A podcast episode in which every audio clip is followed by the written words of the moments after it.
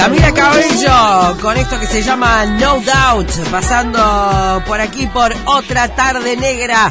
Señoras y señores, es un placer para mí recibir a mi querido amigo Diego Drexler. Aplausos. Tenés que ayudarme vos, Dieguito. Ahí está, ahí va. ¿Qué haces? ¿Estoy bien? Buenas tardes, muy bien. Muy bien, acá estamos, muy contentos de estar nuevamente visitándote. ¿Viste? En nuevo recinto. Eh, qué suerte que Seba Sánchez te respondió antes que yo. Sí, ¿Dónde no. estaba la radio? Sí, pensé que no llegaba. Me fui para otro lado. ¿Llegaste a irte a 18? Sí. No. Caminé un rato, no entendía qué pasaba, no, no. no. Bueno, Ah, hasta que me di cuenta. pará. Eso que te acaba de pasar, Me imagino que es súper común. no, sí es re común. Todo el mundo termina. Es más, eh, Perito Alemani le pasamos la dirección el otro día. Y e igual se allá. fue a 18. Claro. Eh, pero conociéndote, esto puede inspirar perfectamente una canción. Ah, sí. Eh, ¿No? Sí, O sea, perfectamente, claro. Porque tus canciones siempre han sido, desde la época de Cursi, eh, de cosas eh, muy... Siempre me voy a acordar de aquel 104, ¿no? Este, yo no curtía el 104 porque no era para donde yo vivía, pero todos tenemos un 104 en nuestra vida, Y sí, ¿no? algún bondi que no llega al 104, literalmente, una canción de calentura, llegar tarde, llegar tarde, llegar tarde, bueno, saber que vas en el bondi llegando tarde, sacar la agenda y empezar a escribir. Claro, Pero así, claro. tengo, tengo que encontrar esa agenda. Empecé a escribir en la agenda y bueno, y de ahí, después en la sala, salió la, la canción. Con la 104 ven a mí. eh, ¿cómo- cómo es que? 104 lento y cansado de la aduana hasta el puente Carrasco. Ahí va. A ver, dale. No me acuerdo. va, Nah, va. pero pensaba, me encanta, me divierte. Eh. Ahí va. Ah. No sé si me equivoco. Ahí va. 104, lento y cansado, de la aduana hasta el puente Carrasco. Viejo Leyland, y oxidado, cuánta historia en tus asientos rayados. Lunes por la mañana, el ritual de una espera que mata. Sos la musa de mis puteadas. Dame vida, no me dejes zapata. Ven por mí, por favor.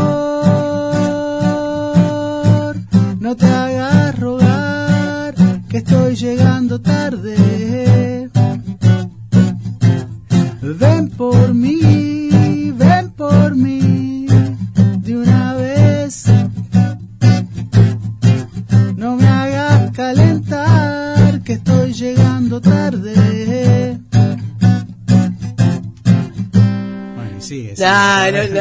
Me acuerdo que No sé hace cuánto no la toco.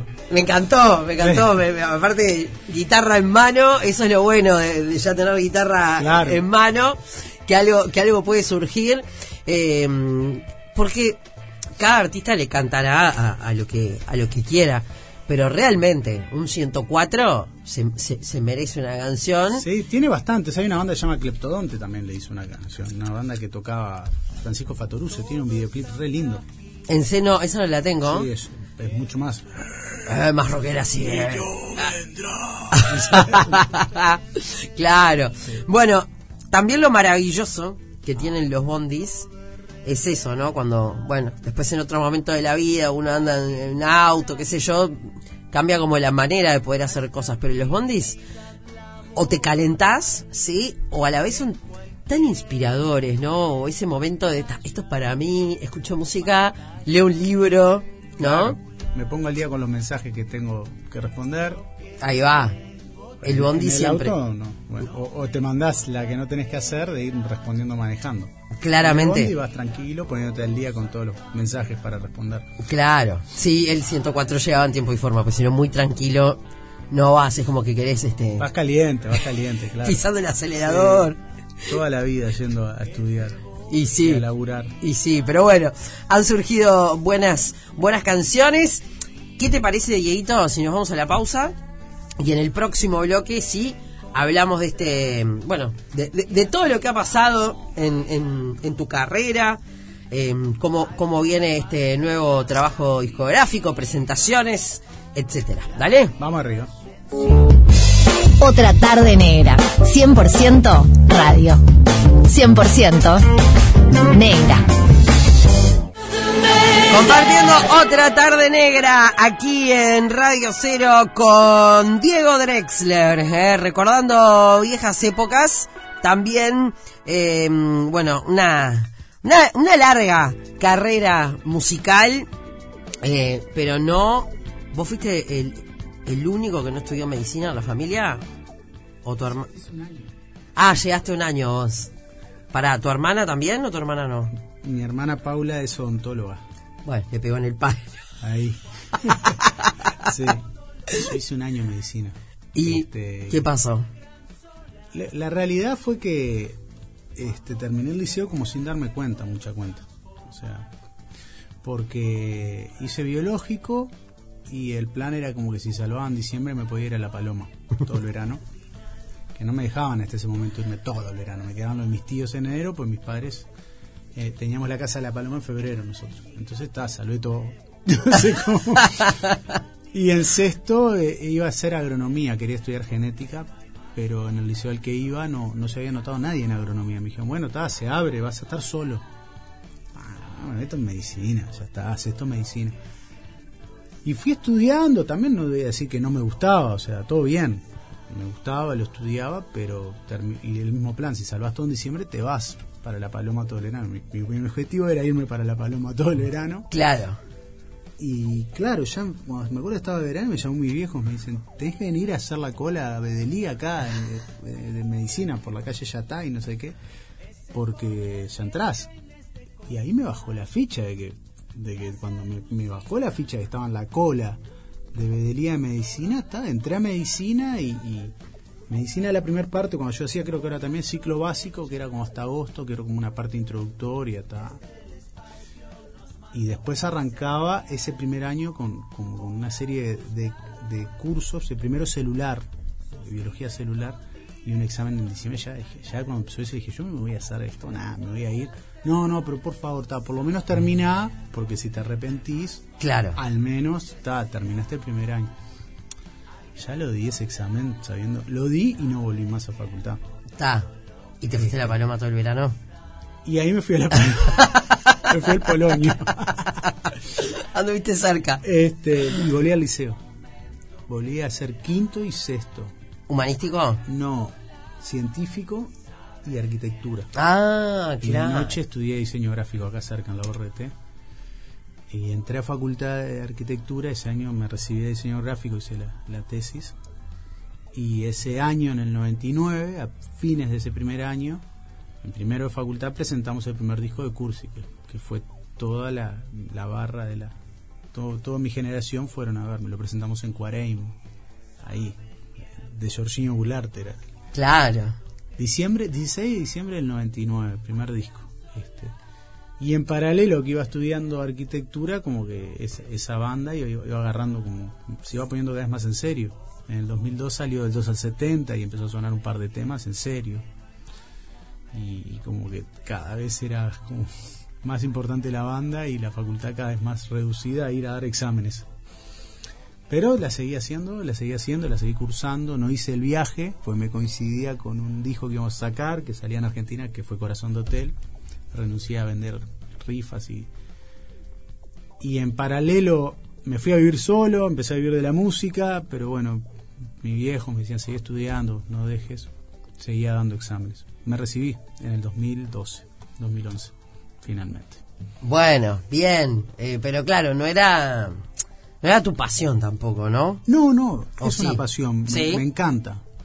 Lo que pasa es que lo que estaba pasando en el otro lado era algo impensado y, y era algo increíble. Es algo increíble, o sea, tener una banda es algo increíble.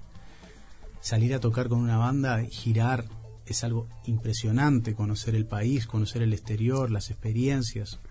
Y todavía empezar a vivir de eso, o sobrevivir, pero bueno, para mí era increíble. Me fui a vivir solo, o sea, nos manteníamos y este, entonces está, realmente eh, es Lo otro es muy, o sea, a mí me encanta la arquitectura, pero lo tal, lo que me estaba pasando era algo alucinante, entonces le metí toda la, todos los cartuchos. Bueno, vieron, eh, a los que nos estén escuchando, se puede tener más de una pasión al mismo, al mismo tiempo.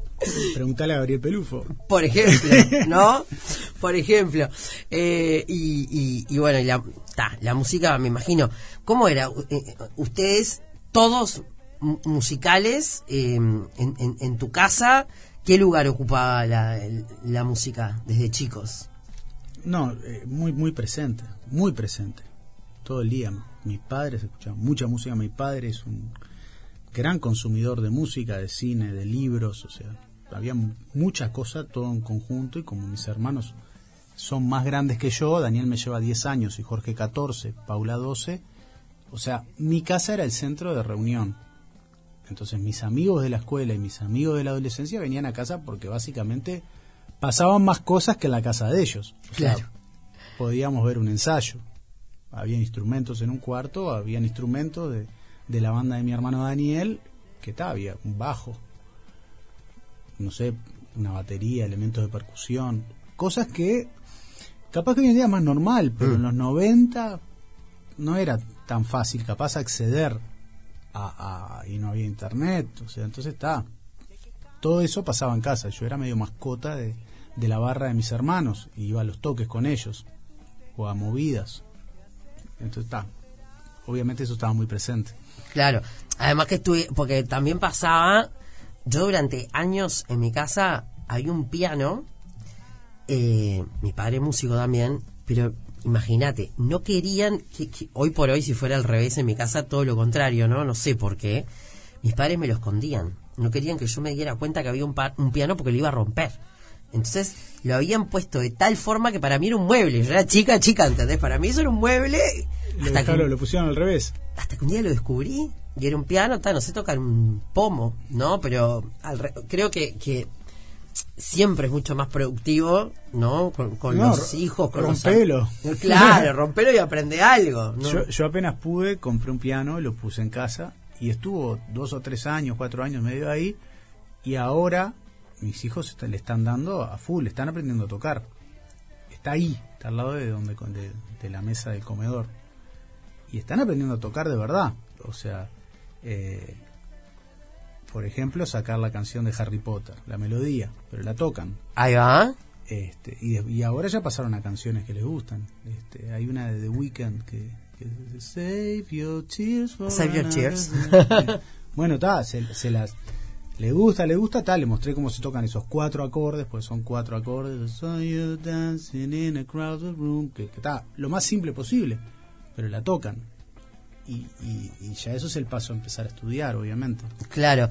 Para, ¿crees que, mm, porque también eh, todos que tengan que ver con la música, ¿no? Eh, ¿Crees que es algo que, que se aprende, que se hereda? Sí, no sé cuánto se hereda. Este, puede ser que haya algo. Por el lado de mi madre está mi tío, el tío Chiquito Prada, el papá de Ana Prada, que es como un ser musical, es un ser que toca cualquier instrumento. En todas las fiestas, todos los encuentros familiares, él estaba con una guitarra, está con una guitarra, con un piano, con un acordeón piano, o con lo que sea, con un violín igual. Este, pero yo creo que también que se forma. Si, si vos estimulás a, un- a- alguien, a los niños, los estimulás, van a agarrarle el gusto. Este, no, no, no, no, creo que, esté eso de- de- de que, ah, la varita mágica y... Yo creo que eso se aprende, se estimula también. Es como el fútbol, a un niño o una niña les estimulás a que jueguen al fútbol desde chico, van a jugar al fútbol. Si no le das una pelota y les pones una pelota con 14 años, y no van a ser muchos, si están pegándole desde que tienen 3 años, como pasa acá, Claro. dos años pegándole la pelota, pegándole la pelota, a los 14 van a jugar el fútbol. Capaz Claro. no profesionalmente, pero van a saber jugar, van a saber parar la pelota, le van a saber pegar, este, y van a saber de qué se trata eso.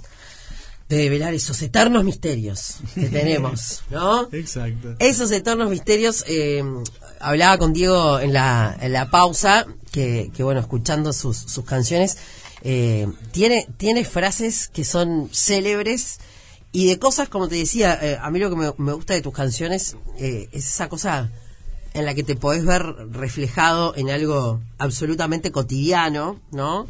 Como hablábamos de la hora, la hora mágica, ¿no? Y ustedes dirán, bueno, a ver, ¿qué es la hora mágica? Por supuesto, escuchen las canciones y van a saber de qué se trata. Pero eh, me estaba contando Diego, eh, ¿qué es esa famosa hora mágica? Que es una de las canciones de este, de este álbum. Ese momento del día a veces que, que no es ni una cosa ni la otra, no es de noche y no es de día.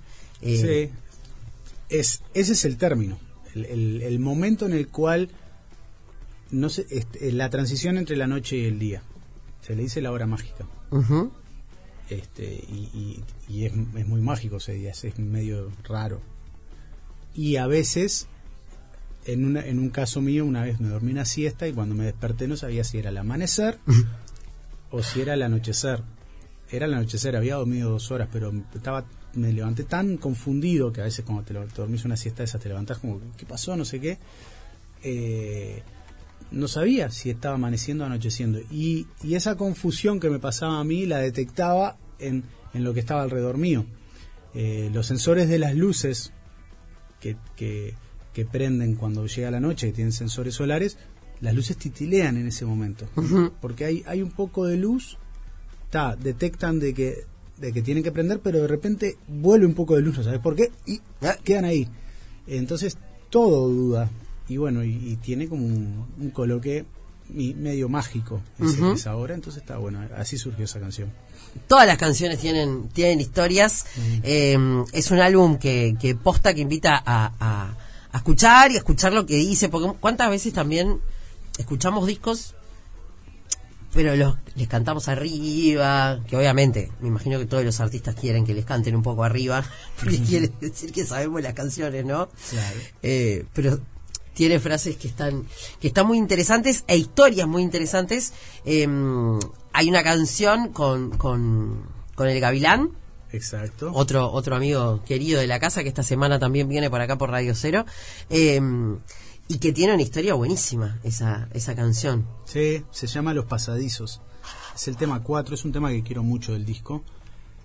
Eh, probablemente uno de los temas que, que a nivel de la estética del sonido está mejor logrado.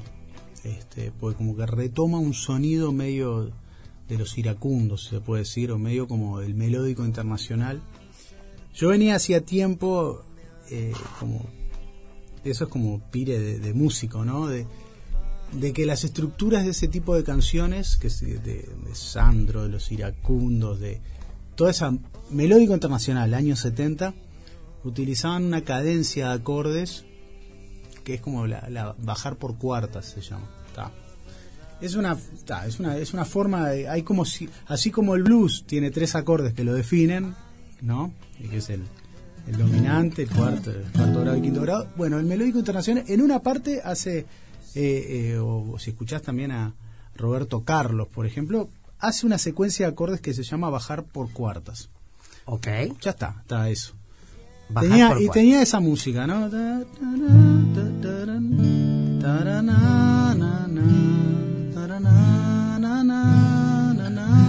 Y después pasar del menor al mayor. Puerto Montt. Ahí va. Está, está, por ahí. Este, y, y bueno, tenía la música. Con otra, con otro estribillo en realidad, era más, más de desamor, era como que hablaba, si el amor se fue y con- contra una pared y tal, cosas así. Entre medio hubo un encuentro de, de- una alianza latinoamericana de compositores y autores de música, se llama El Alcam, y vino Mónica Vélez, que es una, es una autora eh, mexicana, que se dedica a escribir textos. O sea, colabora con otros artistas escribiendo textos de canciones. Ah, me encantó, o sea, re buena onda. Una gorda así, campechana, buena onda. Que después, googleándola un poco, me di cuenta que tenía dos Grammys en su haber. O sea, que, que, que, que hace canciones para bandas muy conocidas en México. O sea, que es como súper, ah, tan, pero también, súper vos decís la ves así, como indie, no sé cuánto, pero como que me encantó eso. Ella trabaja con artistas muy populares, una banda como Camila, un tema que se llama Mientes de Camila, la letra es de ella. Mirá. Este, Y me, y me dice, tú estás... ¿Solo escriben o cantan o...? Ella canta, sí, pero no, o sea, no, no participa eh, como artista, o sea, sí, sí agarra una guitarra, un piano y canta. Todo Ok. bien, pero no, no, no es artista conocida por eso. Ella dirige la, una academia de composición de la Sociedad de Autores de México, la SACEM, que forma como de, de a 60 creadores por año. Selecciona entre 400 inscriptos, 60 que van a formarse a Para estudiar escribir. composición, composición musical. La parte de letras, ella es la que la docente. Entonces eh, le estaba mostrando Montevideo, vamos por la Rambla y bueno, cuando llegamos a la Plaza Virgilio me metí y le mostré, bueno, que yo me crié en la Plaza Virgilio. Entonces, bueno, la Plaza Virgilio, mira, acá había unos pasadizos de, de aloes que nos metíamos por el medio y eran como pasadizos secretos. Y, y por acá había, bueno, y tiene como unos mm, este, unos eh, acantilados de piedra, ¿no? Que tal, que yo los escalaba de guacho, o sea, era medio peligroso todo. Entonces le mostré, me dice, pa, qué lindo todo esto. Vamos a escribir una canción. Ahora acá, me dice. Ahora en este momento. Sí, ejercicio. Vamos a hacer un ejercicio ahora. Eh, ¿Tenés una música? Sí, tengo, le dije. Oye, decir que no. Era un momento. Ta, entonces le mostré esto y me dice, bueno, ta, vamos a empezar a componer. Y empezó a utilizar una serie de metáforas que a mí me, encantó trabajar con una persona que tenga tan desarrollado el mundo, de- el mundo de las letras. O sea, la búsqueda de metáforas, la, la búsqueda de imágenes a través de las palabras, algo como que por ahí nosotros los músicos, los que hacemos músicas, siempre nos, se nos, nos resulta mucho más fácil componer desde las músicas. Y por lo general rellenamos de letras las músicas. Este, no al revés, no de- del trabajo de la escritura. Y eso me, me pareció increíble. ¿Habías trabajado con alguien alguna vez así? Había, bueno, en Pampero musicalicé unos versos de un poeta español. Este, y, y en Concursi trabajamos con. eh, hem- hemos mu- musicalizado poemas también de, de Pablo Galanto, un, un poeta uruguayo. O sea que es un trabajo que lo veníamos haciendo, pero en el caso mío, de, de- así, sí, pero siempre fueron textos que te dan y los musicalicé. En el caso mío que los musicalicé. Trabajar así en, en, el, en el momento, no. Y fue increíble. Me imagino. Bueno, tenés la guitarra en mano. Hablamos de esos pasadizos. Bueno, Eh, ¿le damos? ¿me, me, me- me cantás un poquito? Dale. Dale.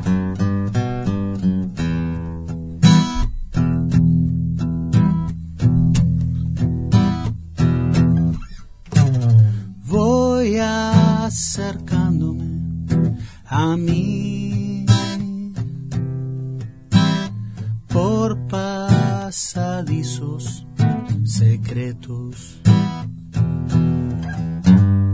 Hoy ese niño que fui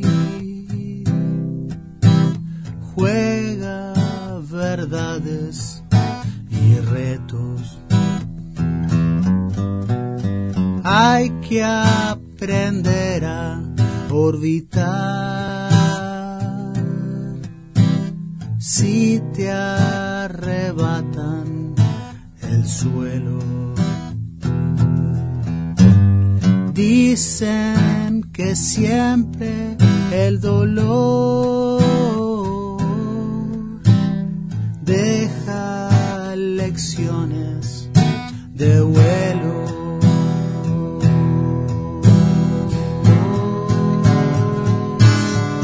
Se rompió la luz contra la sigo aquí de pie.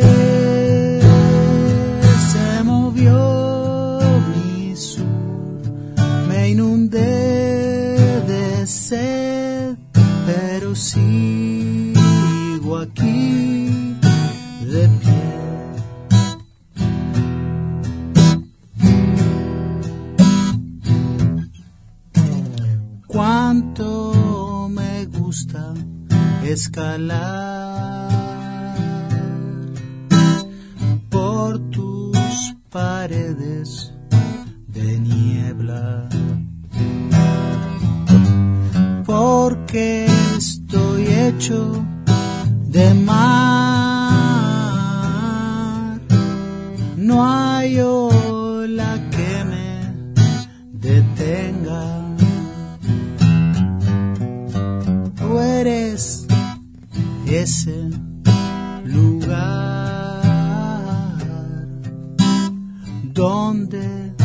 respira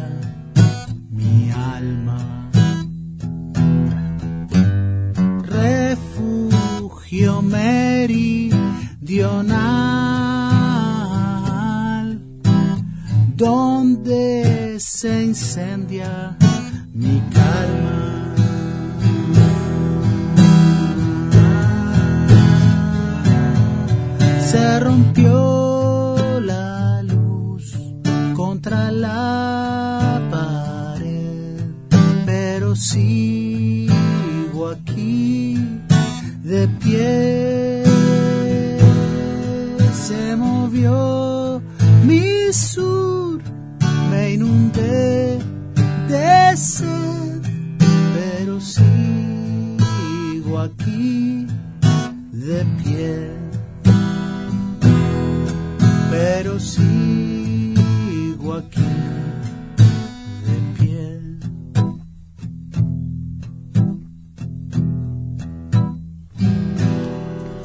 ¡Arriba! ¡Qué linda canción!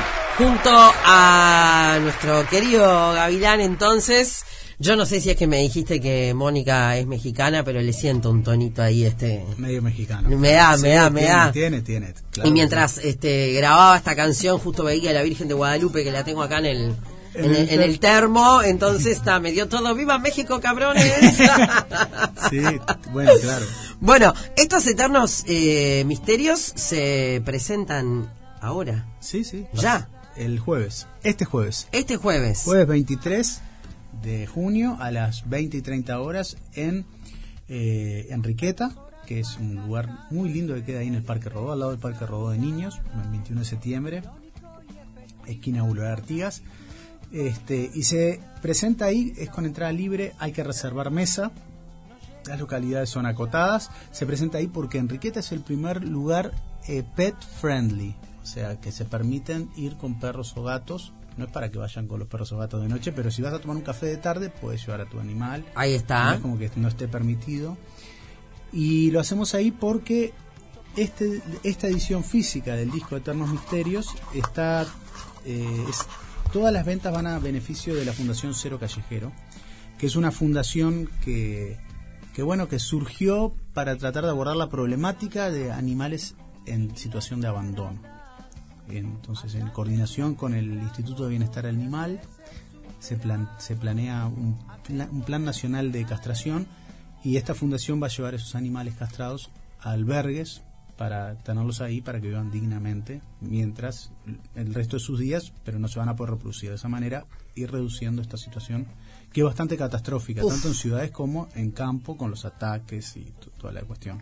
No, es que esto, esto de Cero Callejero es una, una nota propiamente dicha, este, para poder hablar con la gente de Cero Callejero. Sé que vos y Francis están apadrinando esto y hay mucho trabajo por delante en, en materia de bienestar animal. Nosotros todos los jueves tenemos un espacio que se llama El Lado Animal con Gabriela Iríbar, una queridísima veterinaria, eh, y hay muchísimo Sí. eh, por hacer. Así que bueno, empezar por esto, este, ir a disfrutar de este show ir ahí a, a- a Enriqueta. Entonces, este jueves 23 de junio, ahí en el Parque Rodó. Y bueno, e invitarlos a seguir descubriendo estos eternos misterios. Exacto. Eh, un placer verte, Dieguito. Divino el disco. Felicitaciones. Muchas gracias. Y bueno, pueden escucharlo en plataformas digitales, en YouTube, en Spotify, en todos esos lugares donde está toda la música. Y si tienen ganas de apoyar a la fundación comprando el libro disco, todo lo que todo el dinero va para la fundación. ¿Qué tiene en particular este libro disco? No tiene un CD, este, pero cada canción tiene un código QR que te lleva a un contenido especial sobre cómo tocarla, los acordes y, y y historias de cada canción. Por ejemplo, la historia de los pasadizos está contada en este código QR. Hay, un- hay videoclips también, el videoclip de, de la canción Mirame, que es el himno de la fundación, y bueno, y, y el link para escuchar la canción. Es, es- un libro que es como una interfase. No, está Es buenísimo. loco. Tenés un poquito de, de, de todo, ¿no? De lo, todo. lo moderno y lo un poquito más antiguo para los que nos gustaba ver Y en los el librito. créditos, ¿no? Que a mí me encanta que estén todos los créditos, todos los músicos que participaron, cómo se grabó, todo eso que es una información que a veces eh, se pierde o no está a la vista y, y a mí me encanta que esté. Re importante. Y cuando un amigo músico te pone en los créditos, es gracias, fue... Que, mirá lo que hizo mi amigo, mirá, mirá, me puso acá. Jueves 23 de junio en Enriqueta. Entonces, Diego Drexler, un beso enorme para vos, para toda la flia. Muchas gracias y bueno, muy buenas tardes. Otra, otra tarde negra. 100% radio, radio. 100% negra. 100% negra.